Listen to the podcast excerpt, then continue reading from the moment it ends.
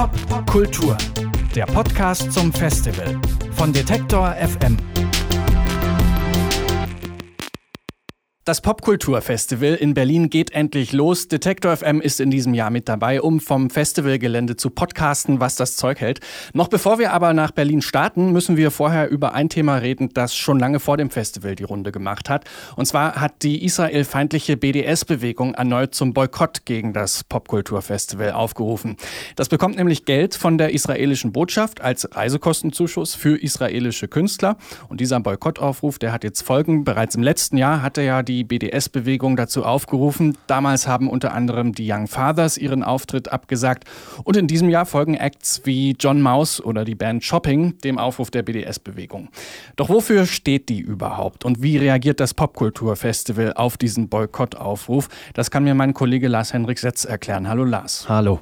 Erstmal ganz grundsätzlich, wofür steht BDS? Du hast es schon gesagt, BDS, das ist laut Expertenmeinung eine israelfeindliche Bewegung. Die Abkürzung BDS, die bedeutet Boykott, Divestment, also Aussetzung von Investitionen und Sanktionen. Dafür steht die Bewegung, das sind die Mittel, mit denen sie gegen Israel quasi Druck machen möchte. Außerdem gibt es in der BDS-Bewegung, und das ist ganz wichtig, keinen festen Kern. Das ist nicht wie ein Verein oder eine Partei. Stattdessen kann einfach jeder Teil dieser Bewegung sein oder sogar selbst eine örtliche BDS-Gruppe gründen.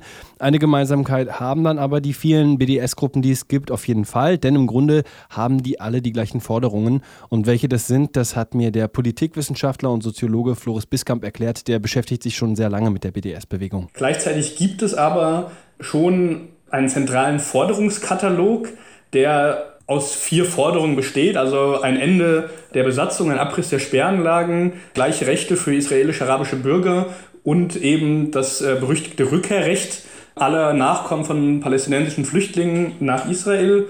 Und wer sich dieser Kampagne anschließt, unterstützt auch auf die eine oder andere Weise letztlich doch diese Forderungen. Wie macht die BDS-Bewegung jetzt diese Forderungen gültig?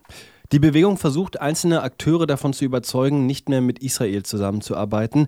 Das kann auf ganz verschiedenen Ebenen passieren, zum Beispiel auf der Ebene der Wirtschaft oder eben wie im Fall des Popkulturfestivals auf der Ebene der Kultur. Durch Boykottaufrufe will die BDS-Bewegung den Staat Israel jedenfalls unter Druck setzen und dazu bringen, seine Politik zu ändern, vor allen Dingen eben die Nahostpolitik.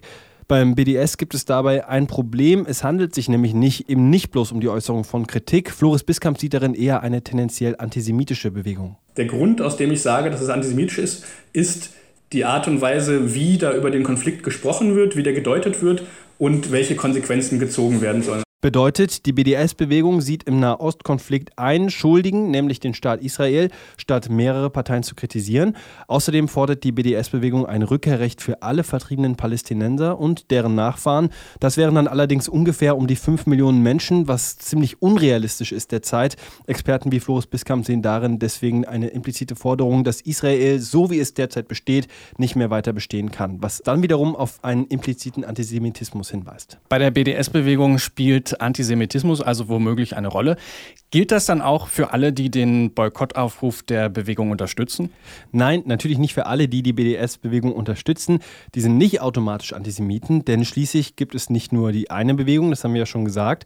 Wer sich einer BDS-Bewegung anschließt, der kann also zwar Israel kritisieren, ohne aber dem Staat das Existenzrecht abzusprechen oder sogar die Abschaffung des Staates zu fordern. Trotzdem bleibt die Bewegung selbst natürlich kritisch. Und obwohl das so ist, schließen sich zahlreiche Künstler immer wieder diesen Boykottaufrufen an. Wer zum Beispiel macht das dann? Zu den berühmtesten Unterstützern zählen unter anderem Roger Waters, das ist der ehemalige Bassist der Band Pink Floyd, oder Brian Eno. Im Fall des Popkulturfestivals sind das aber eher weniger bekannte Künstler mal im Vergleich. In diesem Jahr sind es bisher John Mouse, Richard Dawson, Nadine Shah, Alan Woodward und Bands wie Guano und Shopping. Die haben also ein Problem mit der Förderung durch die israelische Botschaft. Das Popkulturfestival bekommt von der 1200 Euro. Das Geld ist ein Reisekostenzuschuss für israelische Künstler und Künstlerinnen.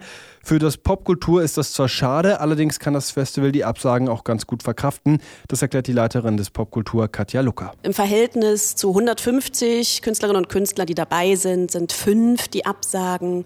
Nicht so viele. Ich hätte gerne John Maus gesehen. Ich hätte vor allem auch gerne Shopping gesehen, die Band. Die hatte ich mir in Glasgow nämlich angeschaut und fand die ganz toll in einem kleinen Club. Und das fand ich dann wirklich schade. Aber es gibt sehr viele andere tolle Bands. Also Katja Lucker kann zwar mit den Absagen leben, wie geht man dann aber mit dem Boykott um? Da gibt es nicht wirklich viele Möglichkeiten. Zum einen eben, weil es nicht die eine BDS-Bewegung gibt. Katja Lucker hatte also gar keinen richtigen Ansprechpartner, auf den sie zugehen könnte. Und die Bands, ja, mit denen würde Katja Lucker gerne diskutieren. Das ist aber gar nicht so leicht. Das Ding ist ja, dass wir ganz oft nicht mit den Künstlern selber reden, sondern über Managements, Agenten und ich jetzt nicht zu Shopping gehen kann und sagen, hey, wir versuchen das immer, wir wollen eigentlich gerne den Dialog, wir sagen den Leuten ja auch, kommt hierher und sprecht doch darüber. Das hatten wir Young Fathers letztes Jahr auch angeboten. Kommt doch und, und sagt darüber was oder wir machen einen Talk dazu. Aber das wird eben dann auch gar nicht gewollt. Das ist eben die Strategie von Boykott, heißt eben einfach fernbleiben, alles boykottieren, die anderen Künstler boykottieren.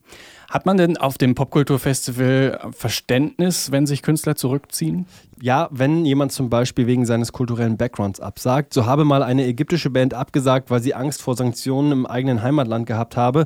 Auf die Bands, die in diesem Jahr dem Aufruf folgen, trifft das allerdings nicht zu. Die haben nicht so einen Background, mit dem man das erklären könnte.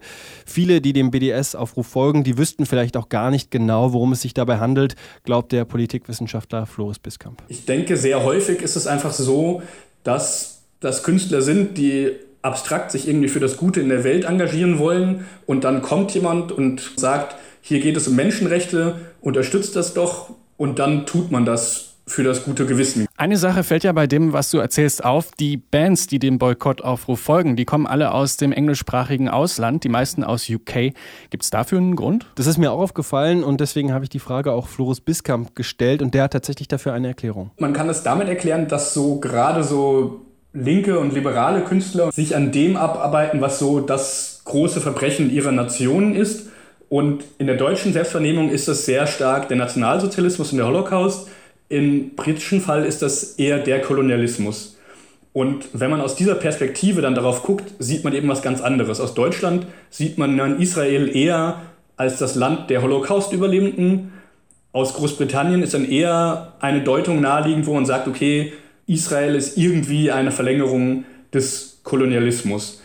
Und dementsprechend kommt es zu einer sehr anderen Deutung. Außerdem gäbe es in Deutschland nicht so viele Anhänger, die dem Aufruf folgen, denn hier habe man viel mehr Angst, als Antisemit zu gelten, was dann auch wieder mit der deutschen Geschichte natürlich zu tun hat. Wie geht's denn für das Popkulturfestival jetzt weiter? Gibt es da Überlegungen, auf die Förderung der israelischen Botschaft zu verzichten? Nein, also solche Überlegungen gibt es tatsächlich nicht. Katja Lucker, die will sich auch von niemandem reinreden lassen, zumal das Festival viele Förderungen bekommt von vielen Ländern, die alle mit inhaltlichen Entscheidungen zusammenhängen. Erstmal feiern wir doch Popkultur 2018 und dann schauen wir weiter. Vielleicht ist das Wichtigste zu sagen, dass wir uns nicht unter Druck setzen lassen und von niemandem bestimmen lassen mit wem wir wie kooperieren oder welche Künstlerinnen wir einladen, das machen wir einfach nicht. Das sind ja alles sowieso künstlerische Entscheidungen und vielleicht finden wir nächstes Jahr keine tolle Band aus Frankreich, dann ist Frankreich nicht beteiligt. Vielleicht finden wir keine tolle aus Norwegen oder keine tolle aus Israel, das wissen wir nicht. Soweit also Katja Lucker, die Leiterin des Popkulturfestivals. Boykott ist übrigens auch ein Thema auf dem Festival. Am Mittwochabend diskutieren die israelische Schriftstellerin Lizzie Doron und der Kultur- und Europa Europasenator von Berlin, Klaus Lederer, über die Wirkung von Boykott. Die BDS-Bewegung ruft Künstler zum Boykott gegen das Popkulturfestival auf. Was hinter der Bewegung steckt und wie die Festivalleitung damit umgeht, das haben wir in dieser Ausgabe des Popkultur-Podcasts besprochen. Beim nächsten Mal podcasten wir dann aus Berlin vom Festival. Bis dahin. Popkultur, der Podcast zum Festival von Detektor FM.